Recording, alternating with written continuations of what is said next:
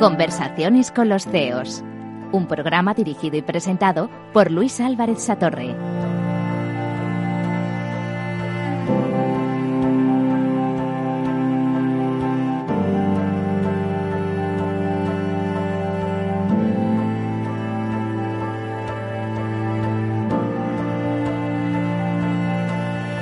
Nos encontramos un día más compartiendo este programa mm, sobre las conversaciones con los CEOs. ¿no? Es una oportunidad, yo creo que eh, única de explorar ese mundo a veces oscuro, a veces desconocido, a veces muy luminoso y brillante de quienes dirigen distintas organizaciones empresariales y organizaciones eh, de otro tipo. Hoy contamos con la presencia de Antonio González, que es el CEO de Impact Hub. Hola, ¿qué tal? Oye, pues encantado y agradecidísimo de esta, de esta aventura. Bueno, veremos si después de las preguntas y comentarios sigues igual de, de agradecido. Eh, bueno, Antonio, a mí siempre me gusta empezar eh, intentando introducir y presentar a quien se, se une a nosotros en esta charla, preguntándote a ti, que quizá eres quien mejor te conoces o deberías serlo, eh, ¿quién es Antonio González? Pues la verdad es que es una pregunta, es una pregunta que puede dar muchas, muchas vueltas, ¿no? Y, más a, preguntándoselo a un psicólogo eh, que, ha derivado, ¿no? Eh, pues toda su vida buscando, eh, buscando proyectos eh, eh, en el ámbito de la innovación, en el ámbito de lo social. O sea, yo sí, yo me definiría un poco eso como explorador o como buscador, ¿no? He pasado por distintas etapas profesionales en el ámbito de la empresa, en el ámbito social, ahora en el ámbito de la innovación. Siempre mm, en proyectos de mm, apertura de nuevos sectores, de nuevas iniciativas, ¿no? y, siempre mm, o progresivamente con, un, con, una mayor conciencia de, la importancia del tiempo que estamos viviendo y del cambio que estamos viviendo y de la importancia de ser coherente con los valores eh, y de construir un futuro para las próximas generaciones. Y, eso me ha ido llevando por distintos territorios, eh, pero pero sí, yo creo que ese concepto un poco de, buscador, de explorador, ¿no? De, intentar concitar y conectar a personas alrededor de, valores positivos eh, ha sido una constante eh, en mi vida y que probablemente se haya ido amplificando a medida que he ido creciendo, ¿no? Quienes nos escuchan seguro que se plantean, a mí yo te definiría como alguien inquieto. ¿no? Es decir, tiene inquietud, tiene curiosidad, tiene interés en explorar, como tú decías. Eh, quienes nos escuchan seguro que pues están en distintos momentos de sus carreras profesionales. ¿Y tú, en qué momentos, cuáles son esos instantes de caerse del caballo en donde sientes la iluminación y dices, tengo que buscar otro proyecto, tengo que dar otro salto, tengo que cambiar? Pues, eh, o sea, yo creo que tuve, he tenido varios, efectivamente, yo sí, sí que creo que, he sido una persona inquieta eh, y he tenido varios momentos. Ha habido un momento que tenía que ver con pasar de la psicología a la gestión, ¿no? Eh, y al marketing, a la comunicación, y para mí eso fue como un necesito más, necesito actuar, necesito tener capacidad de, de influencia y de cambio, ¿no? Y entonces eso me, me, hizo pasar de una primera etapa profesional muy centrada en temas de psicología, de metodología, de investigación, de tal, a eh, trabajar en marketing, en comunicación y tal. Ese fue un primer eh, salto, ¿no? Que me llevó a la banca, me llevó a telecomunicaciones y tal. Hubo otro salto eh, en, el año 2000, un poquito antes, que, tenía que ver con la tecnología, o sea, con la irrupción de Internet, con la irrupción de... Eh, yo era de los, de los de, los que en la última etapa de la universidad perforaba tarjetas para hacer eh, procesamiento de datos, ¿no? y, y, entonces de repente llegó la revolución de la tecnología y para mí fue como un, o sea, esto cambia el mundo, ¿no? Y, entonces me metí en el mundo de Internet, me metí en, esos temas. Y el otro, la otra caída del caballo, como dices, es eh, eh, de repente mm, dar el salto a trabajar en el ámbito social.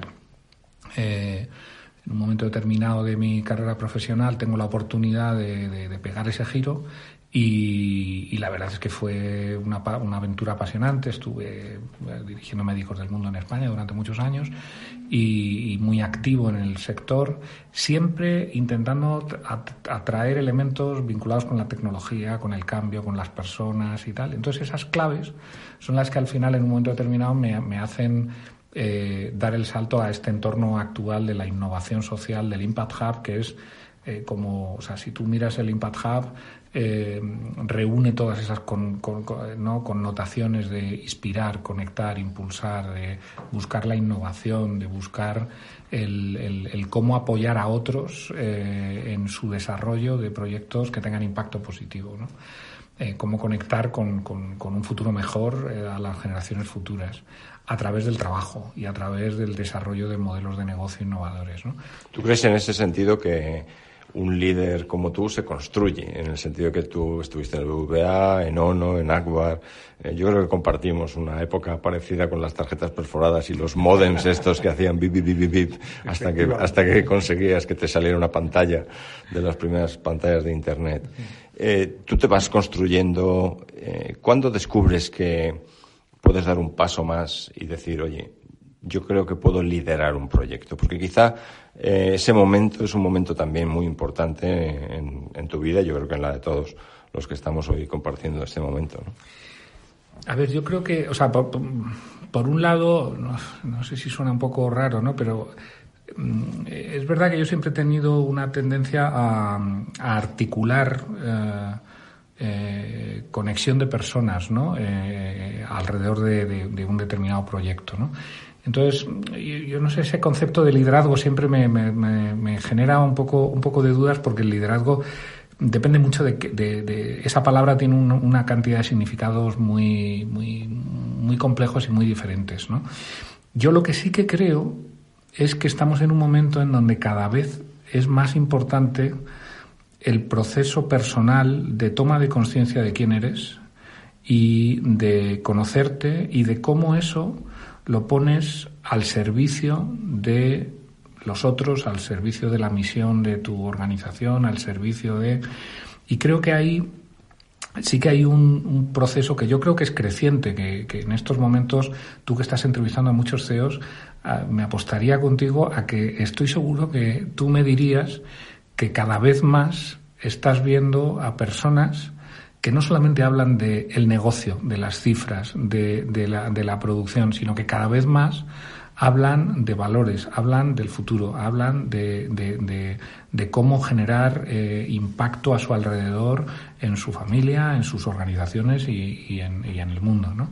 Eh, entonces yo creo que ese proceso de conciencia se está produciendo, eh, de propósito le llamamos nosotros ¿no? en Manhub. Ese, ese concepto de, de la nueva economía del propósito creo que está calando cada vez más y yo creo que he tenido la enorme suerte de, de poder vivirlo eh, personalmente en distintos entornos, en un entorno empresarial, en un entorno social, en un entorno de innovación, eh, y que eso te va forjando poco a poco en, en, tu forma de mirar eh, alrededor, ¿no? Sin duda, eh, lo que comentas es absolutamente cierto, ¿no? Yo tengo la, suerte, como decía, de tener muchas de estas conversaciones y sí es verdad que a lo mejor hace unos años ese concepto de responsabilidad social o como lo quisieras llamar era una especie de nice to have, ¿no? O de obligación que dice, no, es que algo hay que hacer de esto y cada vez más es realmente una voluntad de servir, de servir a la compañía, de servir a los empleados, de servir a los clientes, pero también de servir a la sociedad, ¿no? Y esa reflexión de cuál es el impacto que haces, eh, creo que está cada vez más presente en quienes lideran organizaciones, ¿no? En ese sentido, cuando tú piensas, eh, estoy liderando un proyecto en el que el impacto social es muy importante y veo otros líderes que lo están haciendo. ¿Qué porcentaje crees tú que tienen, por hablar de porcentaje, qué porcentaje tú crees que tienen que tener para decir, oye, esto me sale automático o me lo tengo que pensar cada día, ¿no? Es decir, es una conciencia que se te ha creado y tú ya, cada vez que hablas con alguien, chequeas la sostenibilidad de lo que están haciendo, chequeas el modelo de negocio instintivamente, o todavía necesitas decir, no, tengo que hacer el ejercicio de hacerlo, digamos, a propósito. Yo creo que quien lo tiene que hacer a propósito, pensándoselo, eh, es, complicado, ¿no?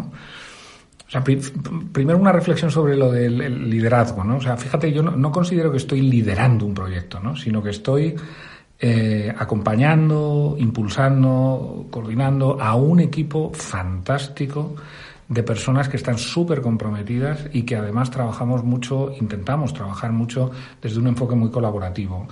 Eh, nosotros muchas veces hablamos de que las, las, tres grandes palancas de cambio en este mundo en el que estamos ahora mismo han sido la tecnología, la colaboración como forma de cambio de relaciones y, de modelos de negocio incluso, y el propósito. Entonces, hablando del propósito, si tú te lo tienes que estar pensando todas las mañanas, eh, quiere decir que no lo tienes interiorizado. Entonces, yo creo que ahí hay que hacer unos procesos de trabajo, tanto personal como organizacional, en donde realmente eso cale. Es muy interesante ver cómo en el lenguaje comunicacional, en el lenguaje publicitario, las grandes marcas de repente han ido virando y te encuentras, o sea, si tú haces un análisis de los lemas de... Eh, esta semana estoy viendo muchos lemas de coches, ¿no? Eh, con todo este tema de, la de, de los coches eléctricos. Y de repente, claro, los discursos públicos eh, son absolutamente comprometidos y además están y me parece que eso es genial porque eso significa que se ha ganado un territorio, ¿no? que se ha ocupado un territorio comunicacional por parte de un lenguaje de sostenibilidad. Pero el cambio real es si realmente las personas que están detrás de esos mensajes eh, las organizaciones que están detrás de esos mensajes son capaces de decantar eso en una práctica diaria con sus empleados, con sus proveedores, que, con, el impacto que están teniendo en la sociedad. Y eso o, forma parte de un proceso de, de, de conciencia y compromiso o o si no es muy difícil eh, que sea impostado, se nota mucho ¿no? cuando eso es así. Pero que sepas, Antonio, que tu equipo sí piensa que tú eres el líder, ¿eh? que tú eres una referencia para lo que estáis haciendo y lo que estáis construyendo, eh, no solo vosotros, sino yo creo que en un ecosistema de relaciones muy, muy amplio. ¿no? Estamos hoy compartiendo nuestras conversaciones con los CEOs, con Antonio González, que es el CEO de Impact Hub.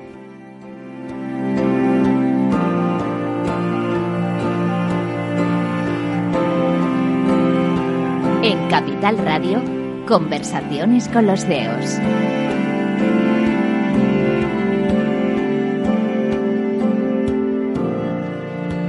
Continuamos nuestras conversaciones con, los CEOs. Hoy estamos con el CEO de Impact Hub, que es Antonio González. Eh, Antonio, hablábamos hace un segundo de el liderazgo, hablábamos también de tenerlo grabado a fuego y de alguna manera que te salga automático, ¿no? Eh, yo tengo una anécdota en mi familia. Eh, mi hija, yo creo que lo he contado aquí en alguna ocasión, eh, las navidades pasadas, bueno, nos comprometió a todos a utilizar menos plástico, ¿no?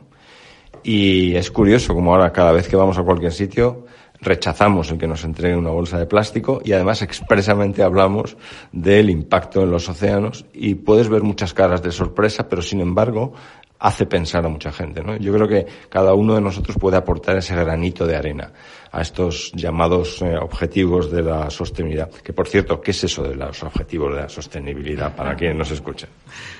Pues, eh, pues bueno, o sea, vamos, yo creo que los, ODS, ¿no? los llamados ODS, los Objetivos de Desarrollo Sostenible, eh, mm, representan una agenda muy amplia y vamos, ahí hay muchísima gente mucho más eh, cualificada, ¿no? Como para hablar de ellos de una manera más eh, programática, ¿no? Pero eh, en el fondo yo creo que representan una agenda que Naciones Unidas ha construido de una manera colaborativa con diferentes stakeholders para tener una agenda mundial que permita ordenar el futuro de la sociedad para los próximos años, ¿no?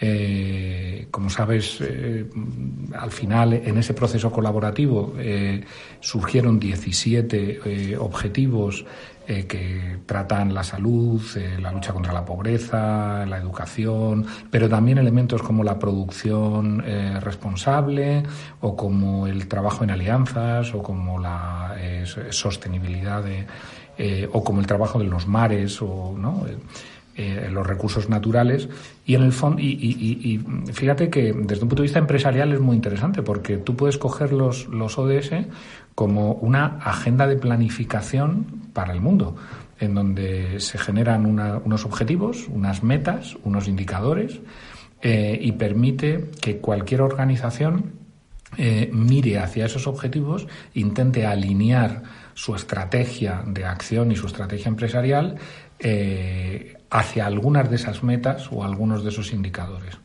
Claro, la potencia que tiene eso desde un punto de vista de transformación eh, de la sociedad es, es, muy importante. Y, y, en el momento en el que estamos, eh, que creemos que es un movimiento, o sea, que estamos en un momento de cambio sistémico importante por parte de toda la humanidad, eh, a veces digo que estamos en un nuevo renacimiento o que estamos en un momento eh, estructural en donde lo que va a surgir en los próximos 30 años, 40 años, eh, realmente va a cambiar, va a cambiar la, faz, la faz de la Tierra, de la humanidad y, va a, diseñar una nueva época. ¿no? Eh, a mí me gusta mucho leer a Harari eh, en los diferentes libros que ha escrito, ¿no? Y me parece que, efectivamente estamos en un momento de cambio muy, importante. Pues tener una herramienta como esta, eh, yo creo que nos ayuda y nos permite alinear esfuerzos, trabajar juntos y sobre todo compartir una base de valores que están debajo de estos objetivos, porque los objetivos y las metas son importantes, pero lo que es todavía más importante es que esa agenda común está construida para conseguir que el mundo siga siendo mundo, que mm, haya mayor equidad en el mundo, que haya mayor justicia social y mayor eh, inclusión desde un punto de vista mundial. Eh, y entonces lo importante es que detrás hay unos valores que nos unen como, como especie. Y yo te puedo dar el, testimonio personal de que en los últimos diez años en Davos, eh, en la conferencia del World Economic Forum, la presencia de estos objetivos de sostenibilidad es cada vez más fuerte. Este último eh, año yo tuve la, suerte de asistir a, a, un programa que se llama Loop, en el que Unilever y Coca-Cola presentaban como sus nuevos procedimientos de empaquetamiento buscaban grados de sostenibilidad cada vez mayores y el nivel de compromiso de muchas compañías, intentando yo creo que dar ejemplo ¿no? para esto de la economía circular. ¿no? Y vosotros también dais ejemplo aquí en Impact Hub. ¿no? Impact Hub de alguna forma tiene aquí compañías, eh, tenéis varios centros, eh, algunos de ellos asociados un poco más a uno de estos objetivos de sostenibilidad. Cuéntanos un poco qué, quiénes sois en Impact Hub y cómo incorporáis personas o compañías, porque seguro que eh, en nuestra audiencia hoy hay gente que dice, yo quiero estar ahí, ¿no? Harán bien, harán bien en venir. eh, a ver, Impact Hub es una, es una red internacional que está presente en, en, más de 100 ciudades, en 54 países, y que nace, fíjate, por la iniciativa de un pequeño grupo de emprendedores en Londres eh, hace ya unos 12 o 14 años. Eh, y, realmente nacen con, el espíritu en su momento de intentar trabajar eh, por desarrollar proyectos que eh, cómo, apoyar al mundo del emprendimiento con una mirada de impacto social, ¿no? de impacto positivo. y a partir de ahí la red se ha desarrollado de una manera muy amplia. Nosotros aquí en Madrid tenemos en estos momentos cinco espacios. Eh, tenemos una comunidad de más de 800 miembros. Eh, es verdad que eh, utilizamos cada uno de los espacios como un ejercicio de reflexión sobre uno de los objetivos de desarrollo sostenible y de esa manera intentamos generar una conversación alrededor de, estos temas. O sea que si tenéis, si tenéis cinco tendréis que llegar a los 17 espacios. bueno, iremos creciendo y veremos a ver hasta dónde llegamos. Eh, pero lo más importante, lo más importante en ese sentido es la comunidad, efectivamente, porque es, o sea, nosotros somos un espacio de coworking, pero a la vez somos un generador de contenidos, eventos y actividades y a la vez somos un promotor o un desarrollador de proyectos de emprendimiento y de innovación. Eh, entonces ese mix, ese modelo híbrido, eh, lo que te permite es generar un círculo virtuoso, ¿no? donde la comunidad que se aloja en nuestros espacios eh, puede participar en, proyectos, generar eventos, generar contenidos y, a la vez retroalimentar todo ese, ese circuito. ¿no? Entonces, nosotros miramos a la comunidad desde, desde una visión muy inclusiva, eh, en el sentido que te puedes encontrar desde eh, emprendedores individuales o, profesionales específicos en el ámbito de la cultura o en el ámbito de la tecnología, startups más eh, tecnológicas, más sociales, más organizaciones. tenemos dentro de la comunidad a la Asociación Española de Fundaciones y a varias fundaciones en uno de nuestros espacios que, a ellos les gusta llamar la casa de las fundaciones, ¿no? Eh, y, pero también estamos en Torre Picasso, eh, al lado del, de las corporaciones, ¿no? Y precisamente esa, ese mix de actores eh, es donde creemos que puede que, es el mejor caldo de cultivo para desarrollar la innovación. Nosotros decimos esto de la innovación nunca sucede de manera aislada, sino que sucede en colaboración, sucede cuando hay diversidad a tu alrededor. ¿no? Y una parte de nuestro know-how está precisamente en cómo activar estas comunidades y cómo desarrollar una dinámica entre estas comunidades para que se genere esa chispa de conectividad, de inspiración y de, y de apoyo. ¿no? Bueno, tú como CEO tienes una posición, digamos, privilegiada, ¿no? Porque en cierta forma eh, muchos de los responsables de compañías no tienen un trato tan directo con sus clientes, eh, por llamarlos de alguna manera. En tu caso, no solo eh, seguramente te inspiras mm, de esos mismos clientes, sino que procuras fomentar una manera diferente. ¿Cómo vive eh, alguien que tiene, por un lado, que conseguir que su negocio sea también sostenible financieramente? ¿Cómo consigue que esa comunidad sea un núcleo eh, en el cual se basa el crecimiento. ¿no? Filtráis quienes vienen aquí, eh, les hacéis todavía más conscientes de la economía, del impacto, como lo llamáis. Eh, bueno, efectivamente, yo tengo una suerte impresionante. La verdad es que es, una, es un privilegio ¿no? estar en esta posición porque te permite una riqueza brutal a la hora de exponerte a una cantidad de talento, de, gente que está emprendiendo, de gente que está en el filo de la innovación, buscando proyectos, además con sentido, conscientes, buscando el impacto. Eh, entonces la verdad es que sí que sí que sí que es eh, me considero muy afortunado por, por, por, estar en ese rol. Eh, me pasa muchos días que cuando de repente vamos a un espacio, vamos a otro y de repente entras y te encuentras que hay dos eventos, dos formaciones y que te encuentras con eh, gente que está trabajando en, el desarrollo de no sé qué producto, de repente ves la energía y esa energía la notas, ¿no? Y, me parece que es un elemento muy positivo. Nosotros no, no, no es que filtremos desde un punto de vista así como de, selección, eh, pasan hay dos procesos, yo creo. Hay un proceso de de aproximación, es decir, quien se aproxima al hub eh, y nos conoce mm, sabe la filosofía que tiene el hub, ¿no? Eh, y luego, por otro lado, hay un proceso muy bonito, muy interesante, y es que muchas veces la gente se aproxima a nuestros espacios porque son espacios funcionales, están bien situados, tienen, es una buena oficina flexible, eh, y a medida que entran en la comunidad, a medida que entran en nuestros procesos de dinamización y en nuestros procesos de actividades y de contenidos, empiezan a trabajar eh, y empiezan a acercarse y empiezan a sensibilizarse. Eso forma parte de nuestra misión y, hay cosas muy interesantes como eh, eh, organizaciones que entran sin, en principio, pensar en, y al cabo de tres meses son los primeros que están organizando actividades sobre moda sostenible o sobre movilidad y, cosas que hace que cuando entraron en, el, en, la comunidad, pues a lo mejor no estaban dentro de su agenda, ¿no? Y de repente ese proceso de sensibilización y de, y de incorporación eh, es un elemento del que nos sentimos muy orgullosos. Yo te digo que la experiencia que yo he tenido paseando por vuestras oficinas, de alguna manera te sientes interpelado, ¿no? Por muchos carteles que se ven, muchos mensajes que en el fondo te, casi te cuestionan sobre algunos de tus valores y cómo vives, tanto la parte empresarial como posiblemente incluso la, la personal, ¿no? Y por, y, y por el propio equipo, o sea, que yo creo que una de las claves en el hub es el equipo.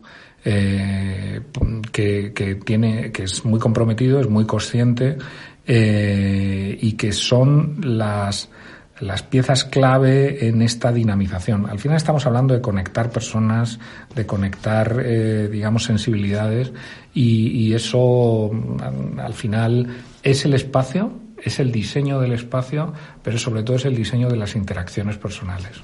Sí, porque sois mucho más, yo creo que un espacio tradicional de, de coworking, ¿no? En, en esas referencias de, hablabas de utilizar la energía que se genera en estos ecosistemas que empiezan a crear y tener vida propia y tú dices, oye, yo, esto me, me da fuerza, ¿no? Te da fuerza para vivir también los momentos complicados. Porque, vamos, yo también en estas entrevistas hemos hablado con gente que seguro que, que cuando vives esos momentos complicados te dice, bueno, esto es la soledad del CEO que tanto se habla. ¿Cómo vives tú esos momentos? ¿Cuáles son tus trucos personales para enfrentarte a ellos? Cómo abordas ese proceso de salir a los pasillos sonriendo y diciendo, uff, ¿cómo voy a pagar las nóminas este mes? Pues sí, sí, la verdad es que, o sea, la, verdad es que sí que hay un proceso de, de, tener que mm, conectarte ¿no? a, a, energías. O sea, yo creo que, que, en este caso, como te decía, me parece que es un privilegio eh, trabajar como CEO en el Hub por el equipo y por la misión y por el tipo de actividad pero obviamente, como dices, eh, no todo es eh, fantástico y hay días y momentos y conflictos y situaciones de, exigencia, cumplimiento de objetivos, resultados, etcétera. ¿no?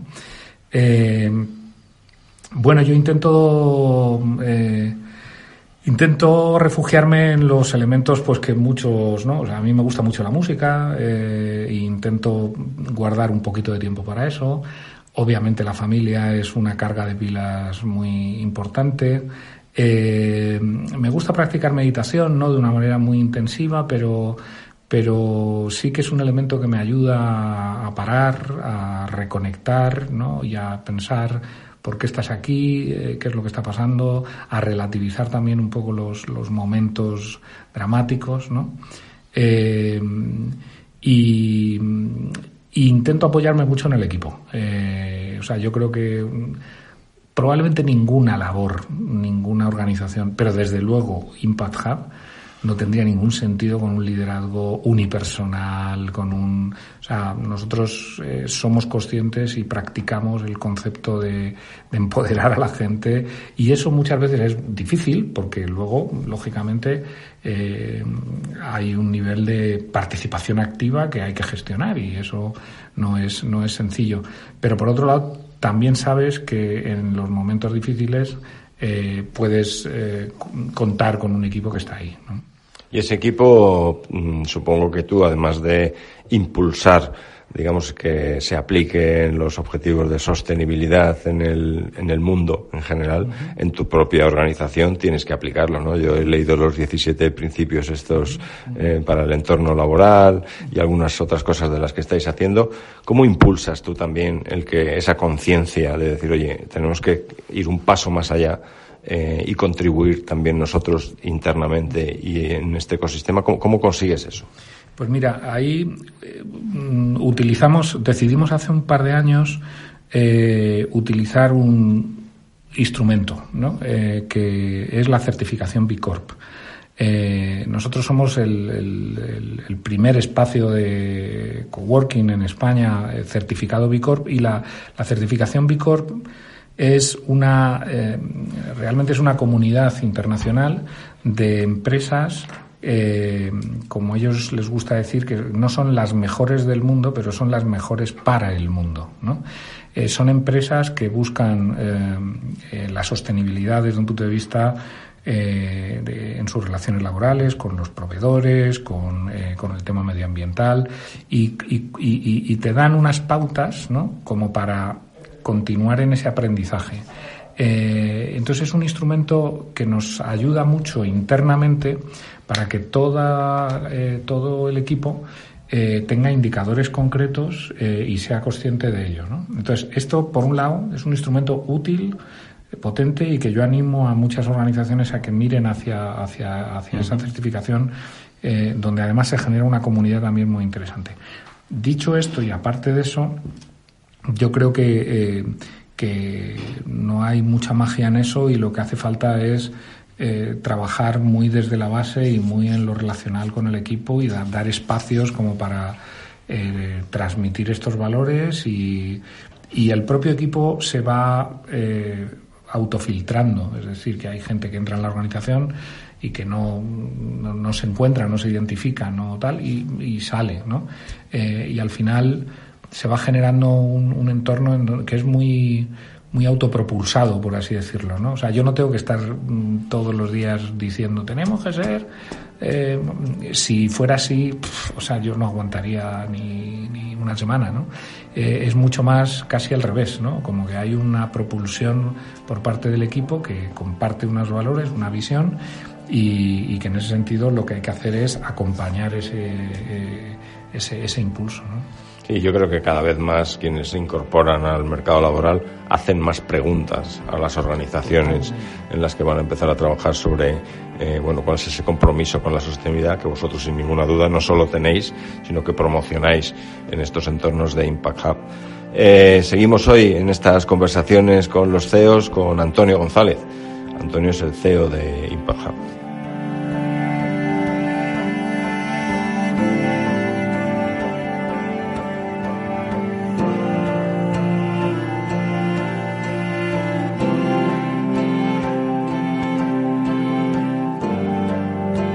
Conversaciones con los CEOs. Un programa dirigido y presentado por Luis Álvarez Satorre.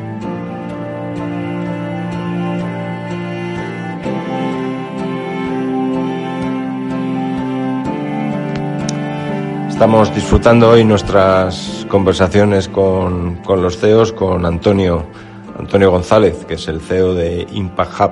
Antonio, nos decías que Impact Hub es, es mucho más que un espacio de coworking, es un espacio de colaboración, de compartir también en muchos casos eh, cómo aplicar, cómo desarrollar esos objetivos de desarrollo sostenible eh, que tenemos en, para nuestro planeta, ¿no? Esos 17, algunos de ellos ya tenéis en vuestros cinco lugares.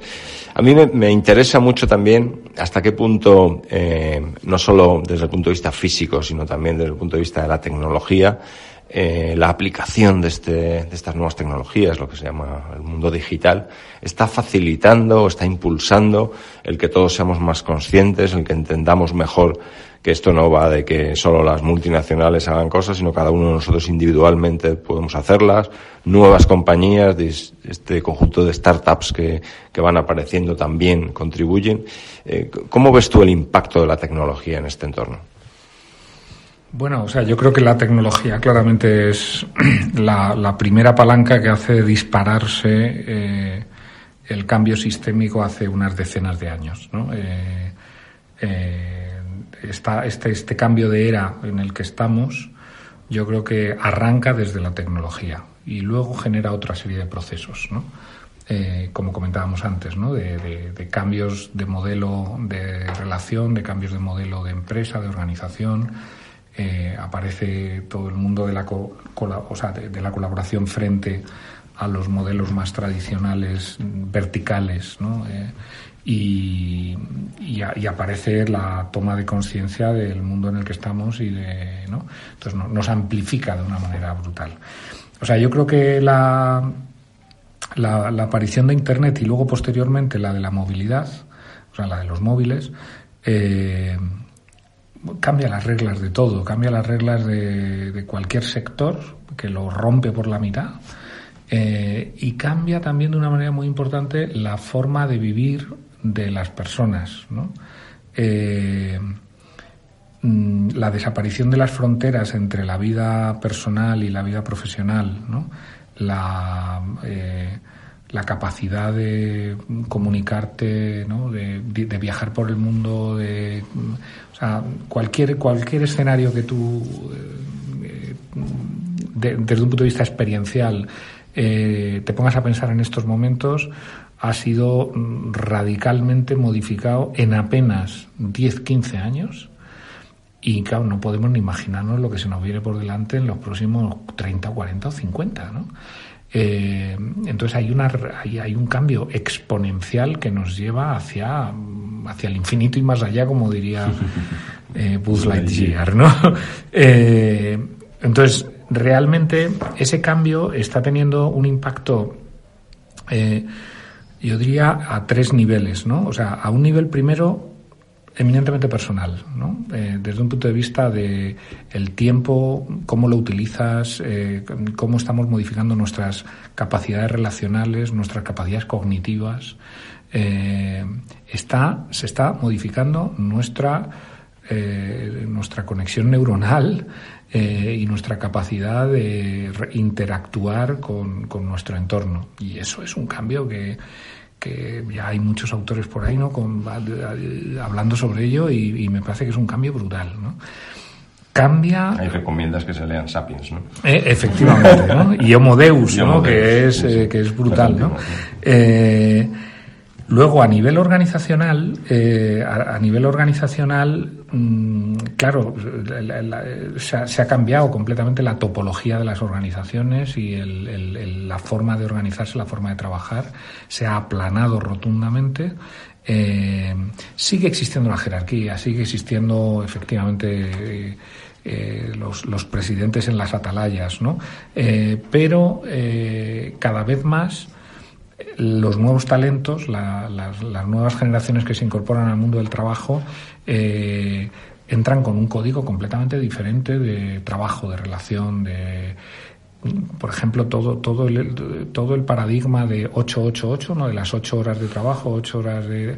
Se está completamente de, eh, bombardeado, ¿no? Y, ahora nos tenemos que reinventar un proceso en donde, en donde tenemos que reconfigurar un poco esas dedicaciones.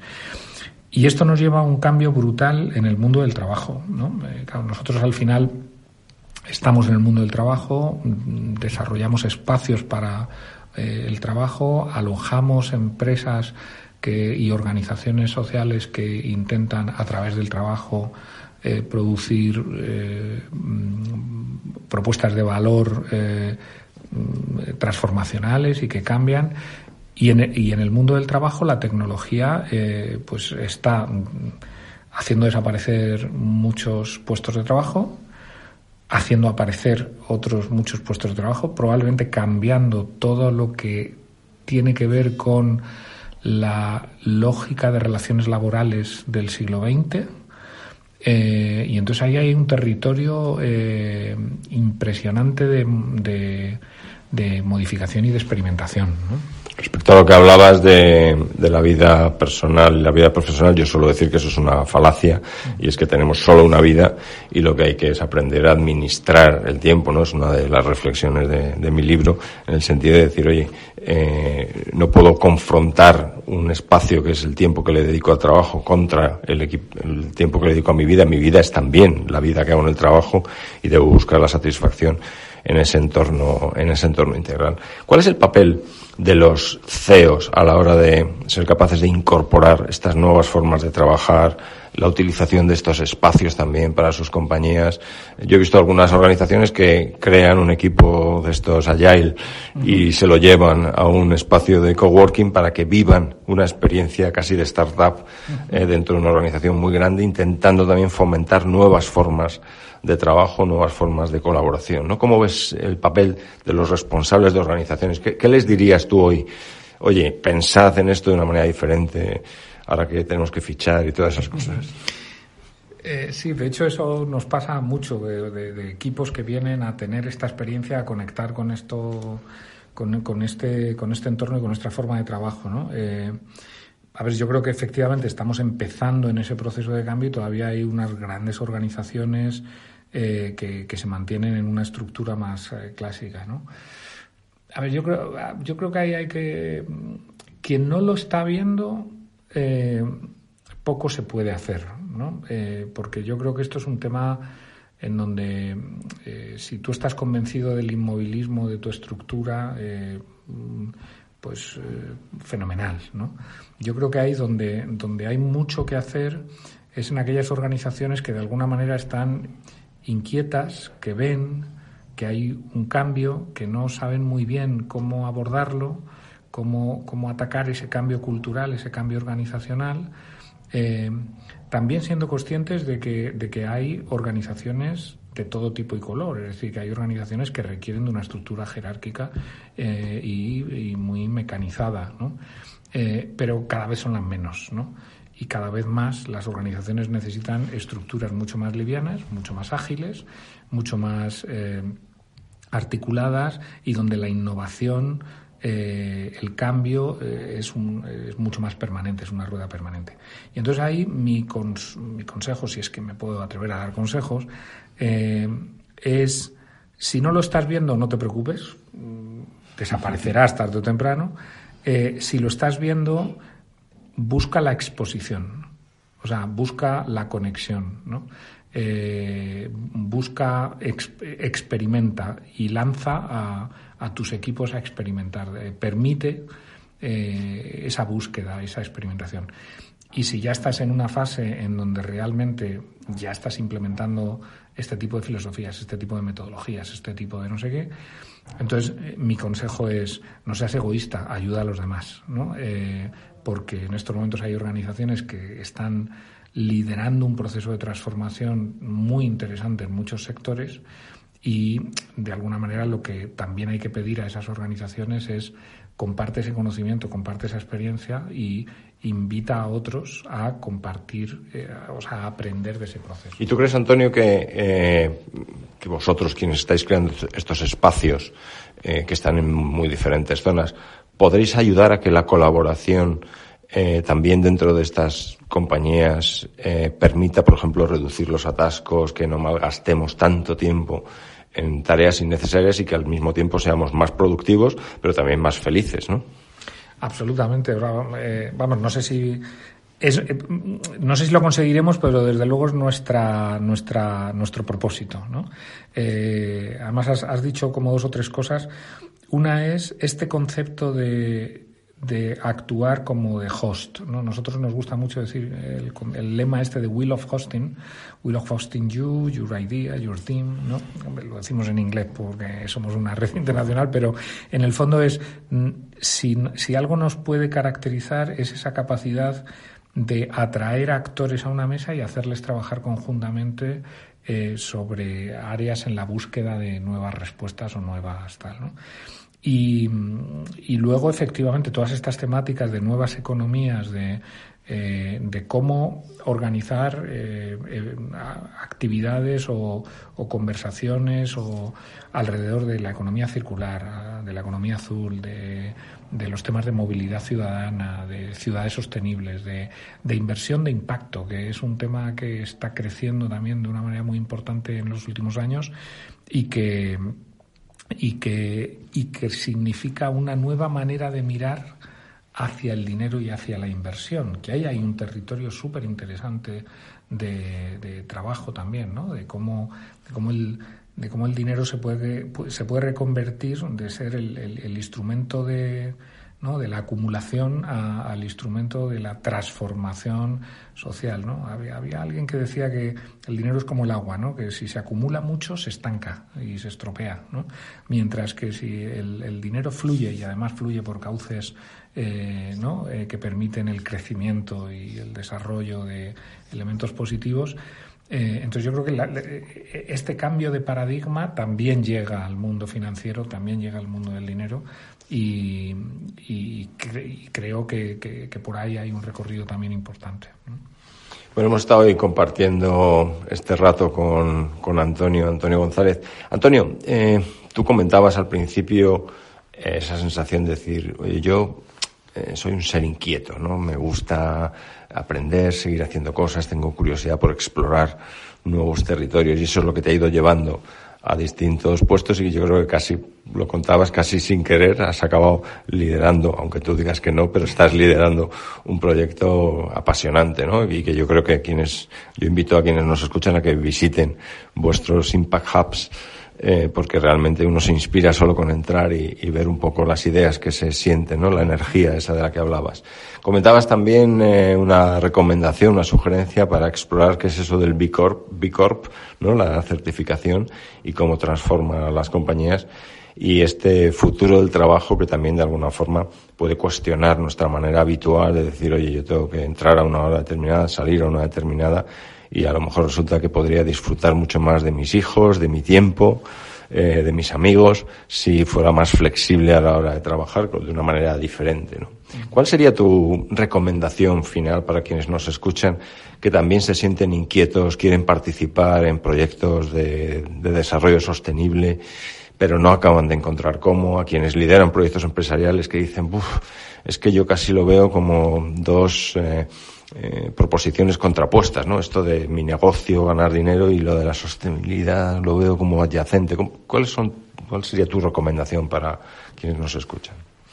Eh, atreverse a explorar. O sea, yo creo que, que, que la mejor recomendación, yo creo que en estos, en estos momentos es hacer un proceso de reflexión interna, ¿no? porque yo creo que sí que es importante que tanto a nivel personal como a nivel organizacional eh, pues se piense ¿no? ¿Cuál, cómo me puedo alinear yo para que realmente yo me sienta eh, que estoy haciendo algo que, que, me motiva y que me, me ilusiona.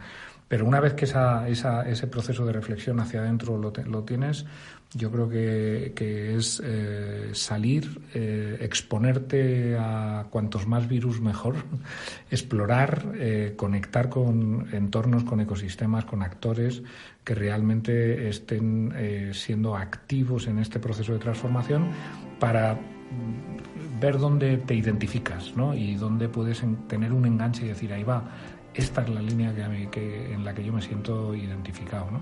que curiosamente luego tendrá algún tipo de reflejo en una meta o en un indicador de los ODS, pero, pero ese proceso de búsqueda, o sea, si, si, si, por, si tuviera que decir un, un tema es explora, busca, eh, exponte a, o sea, sal de la zona, ahora se dice mucho, ¿no? Eso de sal de tu zona de confort y, y sitúate en entornos donde puedes recibir eh, experiencias diferentes que puedan ser inspiradoras o, o, que te den una luz hacia donde quieres eh, dirigir tu actividad. Bueno, pues nos quedamos con esta llamada final a la aventura que nos haces, Antonio. Antonio González, hemos compartido hoy nuestras charlas con los CEOs, con Antonio González, el CEO de Impact Hub.